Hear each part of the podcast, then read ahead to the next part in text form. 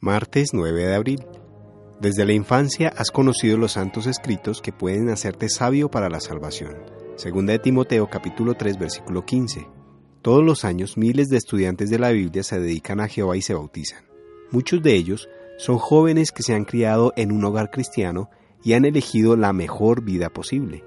No hay duda de que los padres testigos de Jehová anhelan que llegue el día en que sus hijos se bauticen.